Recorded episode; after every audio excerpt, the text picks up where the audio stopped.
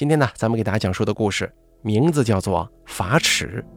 本故事节选自《妙著见闻录》系列，作者赵有志，由大开为您播讲。以前的时候，师傅还在世。某一天，师兄弟一起去看望师傅，顺便去了大师兄家里。在不久之前，大师兄在做超度法事的时候，把令牌给拍裂了。令牌是道士常用的法器。平时要赤水的时候呢，会手握令牌，对着水碗凌空画符；做法事的时候呢，也常常要把令牌拍在法坛上。这一来二去啊，容易碎裂，所以做令牌都是选用极其坚固的木料。大师兄问我有没有认识的丹青师傅，打算重新定制一块令牌。我好奇地问道：“你拍裂掉的这块令牌，不就是丹青师傅做的吗？”大师兄撇了撇嘴说：“不是丹青师傅做的，我还自己雕啊。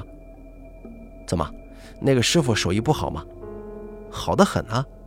我们这附近有个庙，庙里的神像是他雕的，开光也是他来开的，还招了一坛兵将呢。那你再找他雕一块不就行了？哎呀，那个师傅去年死了，他儿子没学，传给他孙子了。那那你找他孙子做呀？”老师傅应该不会给孙子藏私吧？大师兄瞪大了眼睛说：“我也是这么想的。我前几天呢刚去了一趟，我看见他孙子在殡仪馆给人做白事，我就问他怎么不雕神像呢？出来做白事了呀？是爷爷没教你那些东西吗？”他反问我一句：“我学那个干嘛呀？”我说：“城西边那个庙还是你爷爷开光的，神像也是他老人家雕的。”这么好的手艺得传下去啊！他跟我说，他干这行也十来年了，就接过一次这个活，就是他爷爷带他去的。做道士的人越来越少，他们也没什么生意，大多都改行了。我听了之后很惋惜地说：“那这门手艺现在也难接活了呀，怪不得他呀。”大师兄说：“你呀，帮我打听一下哪里还有丹青师傅，我们这北边啊是一个都没有了。”我答应了大师兄，回到庙里以后，联系了我的道友唐四郎。唐四郎很早与我相识，心思机敏，结交很广，后来做了临近市的道教协会会长。隔壁市不论乡镇，从业道士的资料都在他那儿备案。我请唐四郎帮忙找个丹青师傅。唐四郎接过电话，很爽快地答应了，说道：“我呢，最近比较忙。”我给你个名字，你去大围山那边打听打听就行，人家都认识他。说完之后，我还在纳闷大围山那么大，我去哪里打听啊？可唐四郎已经挂了电话，微信上发来短短几个字：“冯一民下屋。”我看了一下手机，是周六，徒弟老栓明天应该休息，我就联系他开车带我去大围山。地图上压根搜不出怎么个地方，只好用手机导航到大围山公园门口。大围山在市东边三百里的位置，山势连绵，开车却要三个多小时。到了大围山森林公园的售票处，我看到附近有几户民居，就下了车，走到一户人家前问：“下乌镇在哪里呀？”屋子里坐着五六个人，听见我问出来，相顾茫然，好一会儿才说。没听说过这个镇子呀，我犯了愁，这可如何是好呢？隔壁是个农家乐饭庄，老板正在门口乘凉，也听见我的问话了，说道：“你要去做什么呀？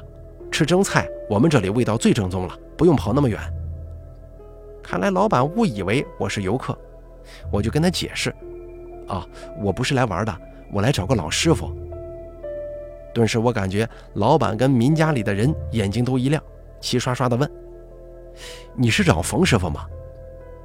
我说道：“你们说的冯师傅不一定是我要找的人呢。”老板当时笑了，说道：“哈，是冯一民冯师傅是吧？我们这里啊，经常来人找他的。”我赶忙点头说：“哦，对，就是冯一民师傅。他住在什么地方？”老板说：“沿着这条路往右拐。”再开二十公里，到山里头有个村子，你再问吧。提前跟你说了，你也记不住啊。我只得上了车，让徒弟老栓沿着右边的路继续行驶。一路上只听得山泉潺潺，鸟语花香，越往山里走越看不见人烟。开出去大约二十公里，果然有个小村落，家家门口放着蜂箱，看来在这里的居民是以养蜂割蜜为业的。我去村里打听了一下，才知道这个村里的人呢，也都认识冯师傅。他居然独自一人住在山腰，还要行驶十来里路才能到。村民们告诉我，那是依山而建的一座屋子，门前有半亩水稻梯田。看来这冯师傅住在深山，也是远近闻名的能人呢。颇费了一番周折，终于找到了冯师傅家里。我敲门，一位身体硬朗的老人就开了门。这位应该就是冯师傅了。他没有问我来历，就热情地把我往里迎。显然平时不速之客来的甚多，老人家习以为常了。我说道：“是唐四郎跟我介绍您的，说您丹青功夫好，我想找您雕一块令牌。”冯师傅连连点头，回到屋里去，不一会儿抱着三根木头出来了。我仔细一看，其中一根黝黑，隐隐约约的有一些花纹；另外两根则是浅色，都是十几厘米直径粗细。那根黝黑的我认识，是黑檀木，木质非常坚硬；另外两根应该是樟木一类的。冯师傅把木料放到桌上，带着浓厚的山里方言说：“你挑一根吧。”我把木料一根一根的拿起，装模作样的看了看，又放下。其实我也不太懂木料。冯师傅热情的介绍，就说：“这个黑色的呀是黑檀，咱们平时不用黑檀做法器，这根呢是别人从外地带过来的。黑檀最结实了，拍多大力气都拍不坏。可是这个木料没有被雷劈过。这个浅色的呢是雷击樟木。”稍微有点发红的是雷击枣木，这两个没那么结实，但都是被雷劈过的。枣木是酸枣木，跟北方的枣木有点不一样。枣木跟樟木都是本地的，来源可靠，绝对被雷劈过。雷击木做令牌法力强一些，但特别结实的木头很少被雷劈呀。我想了想，还是选了雷击枣木的这一根。冯师傅把另外两根木料又收回屋里，戴上眼镜，仔仔细细地看这根雷击枣木的木料。过了一会儿，冯师傅把眼镜子摘下来说道：“你是要做大一点的，还是小一点的？”师傅，就正常尺寸吧。我是来帮我师兄做的，他的手跟我手差不多。冯师傅拿出一把木尺，量了量我的手掌、手指，在纸上开始计算起尺寸来。我看冯师傅已经忙起来了，闲来无事，我就问冯师傅的坛在哪儿，我去烧烧香。冯师傅头也不抬的往侧面的门一指，又继续忙活。我带徒弟老栓一起进了房间，只见一个显然供了多年的法坛在墙边，墙壁都被香火熏黑了。坛上供着丹青门的杨、吴二位祖师神像，侧面有个架子，架子上的一套法器落满了灰尘，一眼看过去像是少了点什么。不管是丹青师傅还是民间的道士法师，法器都是通用的，通常有桃木剑、法印、铃铛、令牌、旗子、法尺和法杖。如今人们想要去江西龙虎山天师府传渡。仪式完成之后，天师府送的也是这么一套法器。有的民间法教会多出几样，比方说施刀、号角，但这一套基本法器人人都有。我这个时候才发现，架子上少了一把法尺。法尺的用法比较广泛，许多法事里面都能用得上。可是冯师傅的法尺最近刚丢失或损毁，还来不及做新的吧？我略一迟疑，也没多想，从香筒里捻出三支香，点着，对杨武祖师的神像拜了拜，插进香炉里。老栓也随后上了香，在拜殿上磕头。正要回到堂屋，我才发现门口的角落里散着一些长木片。刚才进门的时候，这些木片在死角，所以没发觉。我当时有了极大的好奇心，把木片捡起拼了拼，发现正好拼成一把方形的法尺，上面还刻了二十八星宿。奇怪的是，道人们用的法尺只有约三十厘米长，眼前这把法尺却长了一倍有余。法尺平时的用法并不会使它碎成这样，莫非丹青门有什么特殊的法事吗？我把木片都拢在手里，回到屋子，对冯师傅说：“冯师傅，这尺怎么这么长啊？”冯师傅朝我手里看了一眼，脸色微变，叹了口气，放下手中的木料，缓缓地说：“这是我们丹青才用的法尺啊。”“哦，这个有什么特殊用法吗？怎么碎成这样了？”“啊，不是用坏的，是我自己把它劈了。”“啊，劈了？”这好好的法尺，干嘛要劈了呢？你有没有听过一句话，叫做“神听法事咒，木听匠人言”？啊，听说过。神当然要听道士法师的咒，木头在雕匠手中还不是任人雕琢呀？这句话也没什么玄机嘛。冯师傅说：“其实是这样的，我们做丹青的，各个庙的神像都是我们雕的。”也由我们来开光收兵，道士们用的法器更是不必说。这神像就好比是我们制作的让神能栖居的身体，所以我们是可以驱使得动庙神的。我好奇地问道：“是不是如果有邪神的话，你们还可以惩罚他呢？”冯师傅点点头说：“我们凭借的就是这把法尺，它能够考教鬼神之功过。”得配合我们丹青门里面的咒语、手诀和会字，平时也不敢轻易用。妙神平时见了这把法尺，都会吓得发抖啊！我顿时想起了萨天师的故事。传说萨天师路过湖南湘阴的时候，发现有一座土地庙里供奉的是邪神，吃童男童女，就拿出一把香来，请要去庙里上香的信士帮忙去庙里烧。信士们进庙点着香，刚插进香炉，就见晴天一个霹雳降下，把这土地庙给烧着了，火怎么扑都扑不灭，不多时就焚毁了。然而，道教民间故事传闻当中再也没有其他类似的故事，遍阅法本也找不到类似的术法描述。我一直都好奇萨天师当年是如何做到的。平常如果有人中了邪犯了煞，还都好解决。难的就是一些善信呢，无意当中得罪了其他的庙神，只能去求庙神原谅。如果庙神执意不肯的话，毫无办法，因为术法可以驱邪镇煞，对庙神是没作用的。我问道：“那当年萨天师烧庙的事儿，呃，冯师傅说，萨天师年轻的时候曾得三十代虚境天师传法。”虚境天师传了萨天师和普安祖师，丹青是跟普安有融合的，吸收了这一部分术法，普安自己反而失传了。自此之后啊，这些法门再没有传给道士过，一般道士都不知道我们会这个，我们也极少外传。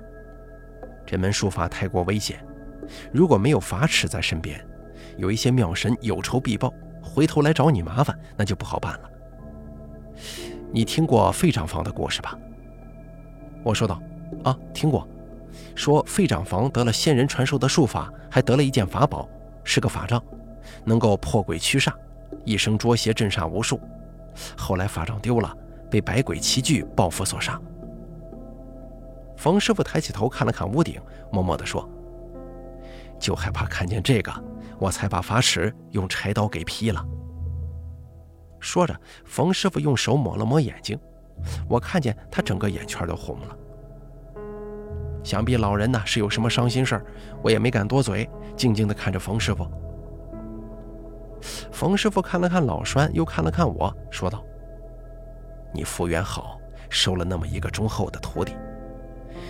我那几个徒弟啊，个个都是忘恩负义之人呐。您老人家这么大本事，手艺一定能传下去的。”将来总有诚心修道又孝顺的人来拜您为师。嗨，我年纪大了，搅不动了。说完，冯师傅一副欲言又止的模样。我凑近了一些，说道：“您把这个法尺给劈了，是不是这事儿跟您徒弟有关呢？”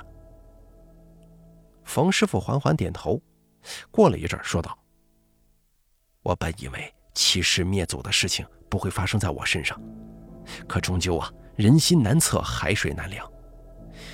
我今年八十三岁了，年初生了一场大病，躺在床上起不来。”说着，冯师傅突然转过头对老栓说：“如果你师傅遇见这样的事儿，你会怎么做呢？”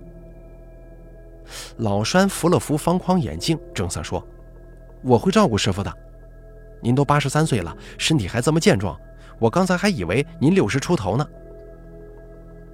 冯师傅叹了口气，继续说：“就算再不济的徒弟，哪怕跟师傅闹翻了，也无非是不理不睬。”我那几个禽兽不如的徒弟真是畜生一般呢，他们以为我要死了，一起约好到我家里来抢我的法本。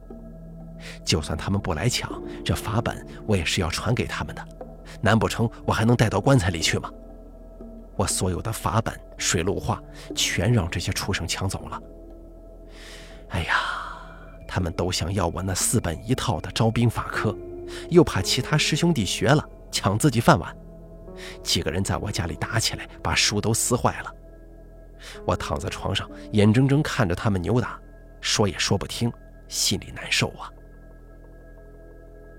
冯师傅咬着嘴唇，显然是极度悲伤。我也不禁替冯师傅感到痛心呢。这几个徒弟也太不像话了，师傅的恩义，师兄弟之间的感情就这么淡薄吗？冯师傅接过我手中的那些碎木片，说道：“你别小看这把法尺，制作工艺非常复杂，因为威力太大，历来丹青门里都是口口相传，不记文字。我怕他们学会了去跟人好勇斗狠，会留下后患，所以一直不肯教。他们没得传授，凭自己是无论如何也做不出来的。没想到，我二徒弟抢了那一本记载了这法尺用法的书。”回头把我坛上的法尺也给抢走了，我心中顿时有一种不好的预感，说道：“您的二徒弟拿走了这把法尺，岂不是要闯祸吗？”冯师傅说：“他抢走了法尺，第三天就有人找到我家里来，是山下面一个庙里的师傅。他们庙里有个鸡童，说是来找我的前一天，有人来庙里问事儿，鸡童正在下马。”只见我二徒弟拿着一柄很长的法尺进了庙，不知道念了什么咒，接着手握法尺一挥，就看见那鸡童大叫一声，直接倒在地上，口吐白沫。隔了大约半个小时才退了身，再请就无论如何也请不上身了。我那二徒弟管他们要两万块钱，还放出话来说，不给钱这马脚永远也出不了。人家一个小庙。就靠鸡童帮人看事儿挣点香火钱，根本凑不出两万块呀！彻底没办法了，只能来求我。可是我连床都起不了，拿我二徒弟是一点办法都没有。下马是民间一些小庙的问世方法，鸡童在庙中请神明附在自己身上，可以给香客指点迷津，驱邪破煞，非常灵验。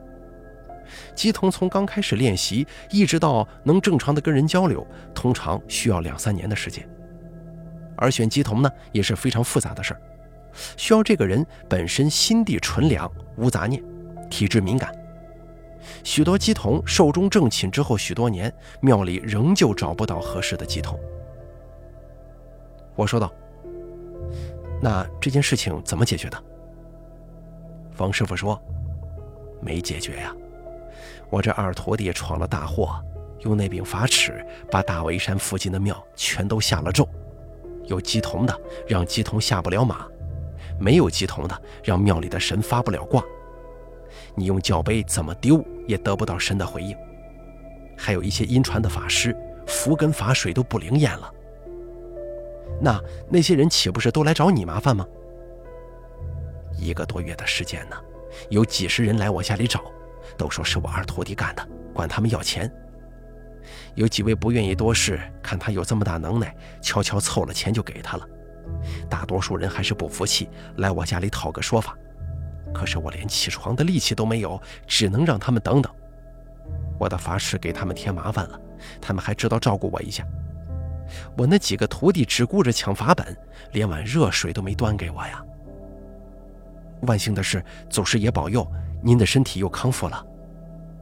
冯师傅说：“我身体刚有点起色，能起身走路的时候，就去我二徒弟那里了。还没进门，我就听见他在叫喊，进去一看。”原来他已经疯了。他家里人说，前几天他突然疯了，好像被一群看不见的人围着，一会儿惨叫，一会儿骂人，还原地转圈。我说道：“这也算是多行不义必自毙了，恐怕是那些庙神约好了一起来找他麻烦，这样还有的救吗？”冯师傅说：“他毕竟还是我徒弟呀，我给他化了一碗水，让家人按着喝下去了。”水喝下去倒是不发疯了，奄奄一息的躺着，再也没起床，是个废人了。我也帮不了什么忙，就把法尺拿回来了。这个法尺落在别人手中，恐怕还会有祸的。没想到我另外几个徒弟听说了他到处要挟别人的事儿，也跑到我家里来抢这把法尺。